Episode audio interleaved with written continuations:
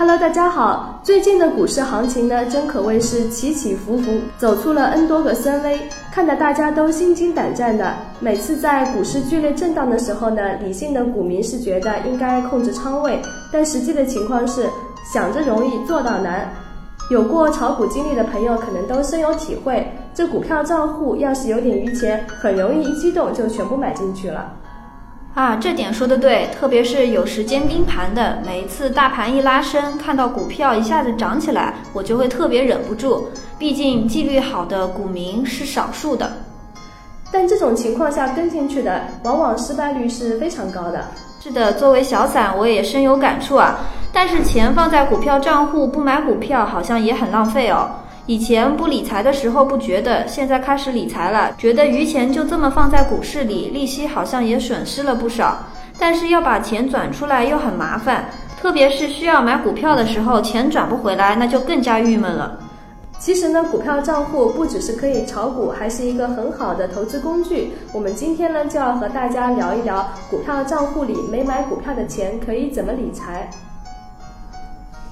下面我们就来聊聊最简单的几种投资。第一种投资方式呢是国债逆回购。国债逆回购呢号称无风险投资，虽然听起来很专业的样子，但其实并不是很高深。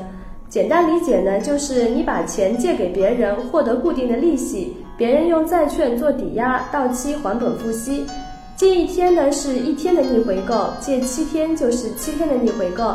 这一切呢都是在股票账户里操作的。在平时呢，国债逆回购的收益一般不会很高，和银行一年期定期存款的收益率差不多。但是它的收益率水平会随着市场资金的紧张状况产生波动。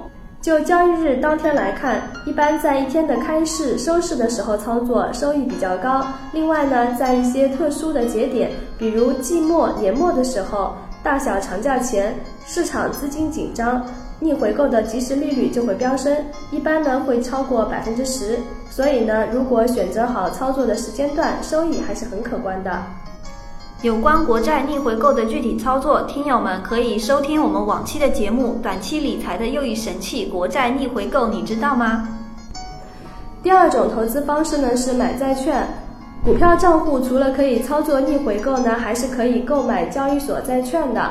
交易所债券呢，不是像我们小时候见到的买国债的情景一样，得去邮储银行排队买，要拿个三年五年才能把本息都取回来。那交易所债券呢，它是可以随时买卖的，像股票那样赚交易的差价。而且呢，交易所的债券实行的是 T 加零的交易制度，当日买进后当日就可以卖出，可以反复的做当日的短差，而且没有涨跌停板的限制。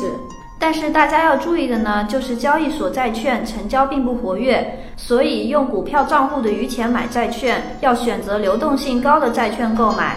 因为如果你买的债券流动性很低的话，你想卖的时候没有人接手来买，你就不能及时的卖出了。我们这儿经验丰富的柴友就建议大家拿股票账户的余钱买债券，记得要买快到期的债券，买交易量大的品种。相比各种保的好处，就是用的时候不用担心赎不回来了。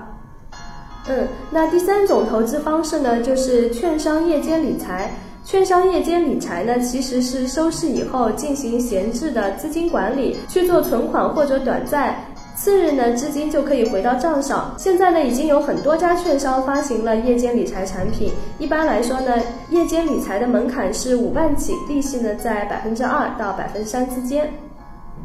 券商夜间理财也是很方便的，只要和证券公司签订了协议，券商就会自动抓取账户资金投资，资金按天计息，第二天现金自动归还到账户，不需要股民动手。以上几种呢，都属于相对比较低风险的理财方式，目的呢就是把证券账户里没买股票的钱充分的利用起来。好了，我们今天呢就聊到这儿，更多的内容呢可以关注我们的微信号，微信搜索“挖财挖财”就可以了。